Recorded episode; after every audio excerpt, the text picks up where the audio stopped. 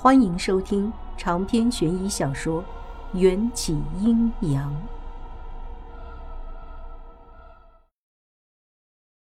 美女摇摇头，莞尔一笑：“你抬举我了，是我先生在这里任教，这张平安符也是我给我先生求的。”哦哦，我收了钱，塞进口袋，站起来准备收摊。可能是我一整天没吃东西，突然从座位上站起来，有点低血糖，头晕晕的，视线也模糊了，眼见就要一头栽倒在地。还好那美女搀扶住我：“你没事吧？要不要去保健室休息一会儿？”“好。”“呃，对了，我叫王元宵，谢谢你照顾我。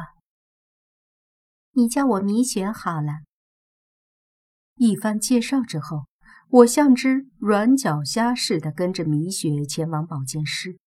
半路上，米雪还给我买了一根玉米，亲切的就像邻家大姐姐。我和我先生都是从这个学校毕业的，我是模特专业，我先生是舞蹈专业。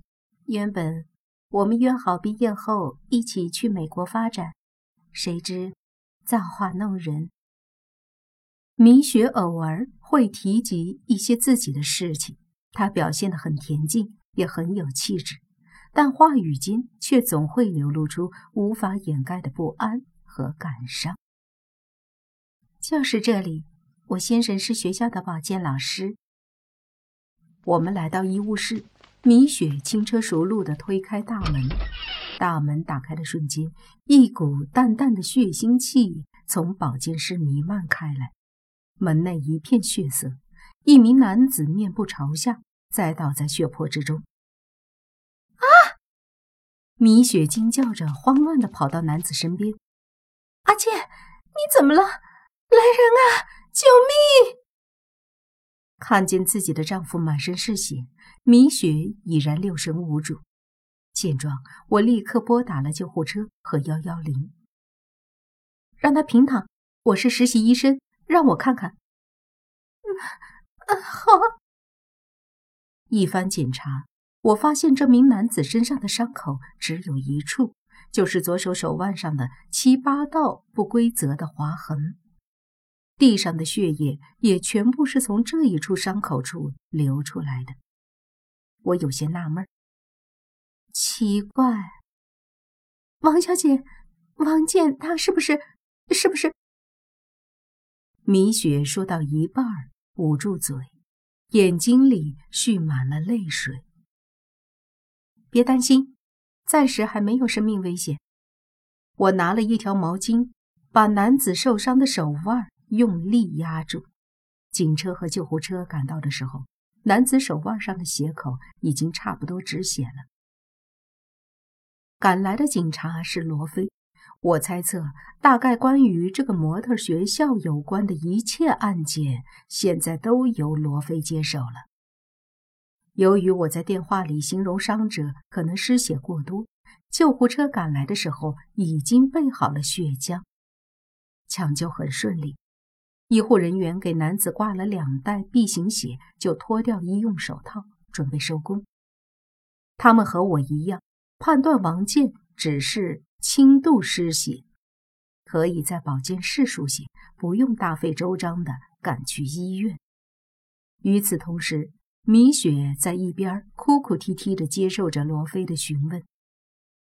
受伤的是我先生，叫王健，他是学校的保健老师。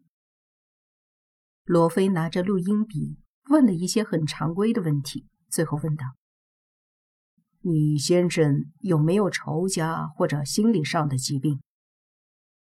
什么？米雪瞪大了眼睛。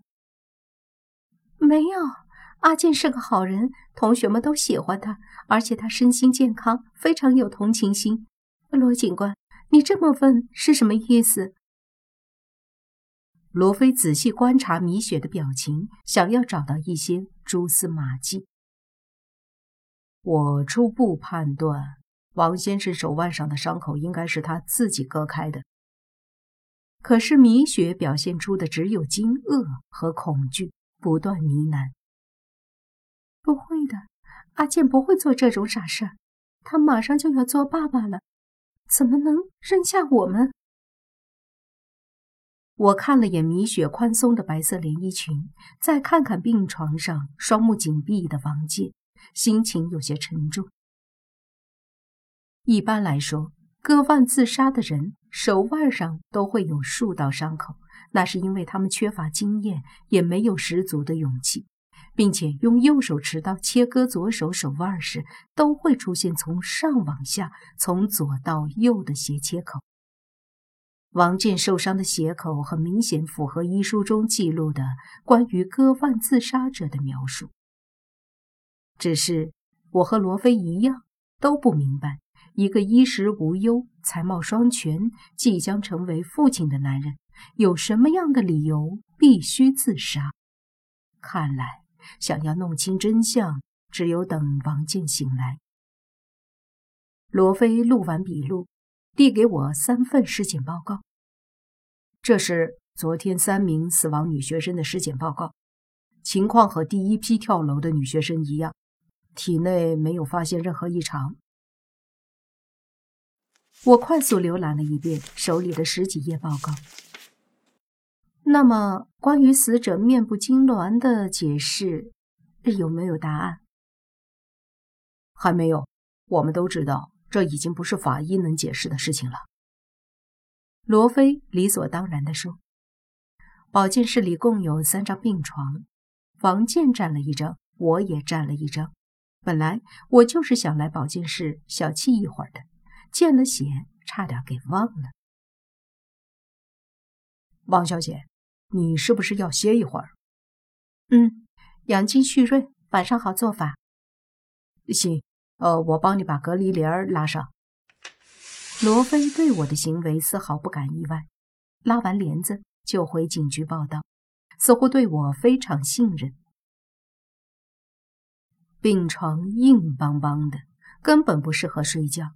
一个瞌睡打完，看看手机，才过了一个多小时。我掀开隔离帘，隔壁病床上，王健正在做噩梦，或者……梦话，是他回来了，他要找我报仇，我该死。此时，米雪紧握着王健的手，低着头嘤嘤哭泣，好半天才察觉我站在他身旁。从这一幕看来，这对小夫妻一定发生过什么故事，而在问话的时候，米雪故意对我们隐瞒了。我拉过一张椅子坐下，等着米雪主动坦白。被我安慰了两句，米雪终于鼓足勇气，将事情娓娓道来。这是一件发生在二十年前的惨案。当时，米雪和班级里另一名叫做张思思的女生关系特别好，走到哪儿都形影不离，而王健。在当年属于校草级别的风云人物。在一次表演秀中，米雪和张思思这对好姐妹都被王健的英俊风趣深深吸引。米雪性格内向，不敢表白，但张思思不同，她开朗热情，敢爱敢恨，很快就成功追求到了王健，做她的男朋友。不过，两人交往没多久，王健就受不了张思思泼辣火爆的脾气，渐渐发现他真正喜欢的人其实是那个陪伴在他们身边、安静文雅的女孩米雪。可碍于米雪逃避的态度，王健一直没有机会向这两个女孩表露心声。不久后，张思思也发现了王健凝视米雪时炙热的目光。猜到了他的心思，主动要求和王健分手，成全他和王健。说到这里，米雪再也抑制不住声泪俱下，哭得像个泪人儿。是我太笨了，我以为思思真的放下了，可是他这么痴情的一个人，怎么可能真的放下？他是为了我才勉强自己。就在我和王倩结婚的当晚。思思在我们的婚宴上喝了很多酒，一直强颜欢笑，最后伤心的独自离开。我和王建只沉浸在新婚的喜悦里，完全忽略了他的感受。没想到，就在当晚十二点多的时候，思思回到了我们三人初次认识的那栋教学楼下，一把火把有关我们三人回忆的东西都烧掉了。烧完之后，他就像疯了一样的大笑着跑到天台，跳楼自杀了。听完这段陈年往事，我足足消化了十分钟，才理清头绪。你你是说，传闻中二十年前跳楼的那个女学生，就是你的朋友张思思？是的，我们谁也想不到她会轻视自己的性命。如果我知道会这样，绝对不可能接受王建，更加不可能和他结婚。后来学校里陆陆续续有女生跑去那个天台跳楼，我和王建才会怀疑是不是思思回来找我们报仇了。听到这儿，我算彻底明白了。这么说来，王建自杀的原因是想要赎罪。否则，张思思就会杀死更多的女学生。只有我死了，这件事才能够平息。你们又何苦救我？王健听到我们的交谈，苏醒过来。王健一番话，让米雪方才止住的眼泪又夺眶而出。我不要你死，要死也是我死，我才是那个背叛者。我看不下去这么煽情的画面，只觉得自己的眼眶也有些酸酸的。我在病床上放下两枚平安符，默默地走出去，关上门。爱情本来就分不出错对，至少在他们三人的故事里，大家都对了，大家都做了最恰当的选择。只是二十年前，张思思没有放下。连带着二十年后，米雪和王建因为洗刷不去的愧疚，也无法放下。这便是世人口中的执念吧？能把人伤得最深的，便是如此了。我感慨了好一会儿，深吸一口气，独自来到那栋废弃的教学楼下。仇恨并不能让人解脱。反而会像枷锁一般把你拖入地狱。而我现在准备用招魂术唤出张思思的魂魄。今晚的夜空乌云密布，丝毫不见星光，连景物的倒影也被黑夜吞噬了。这种乌云盖月、阴气冲天的环境，最适合招魂。我找到张思思身亡的那块草地后，即刻开始设坛做法。可不知哪里出了问题，我烧纸画符咒，一连召唤了两次张思思，都没有把她的魂魄招出来。我不死心的打算召唤第三次，却突然两眼一黑，一头栽倒在地。我去，难不成我又饿晕了？这他妈晕的太不是时候了吧！等我醒来的时候，已经是第二天的日上三竿。我躺在一个陌生的房间里，装修和陈设都有些古色古香的味道。茶几上还摆着一个香炉，悠然飘香。我捏了自己一把，很痛，不是在做梦。一串脚步声传来，有人推开了房门。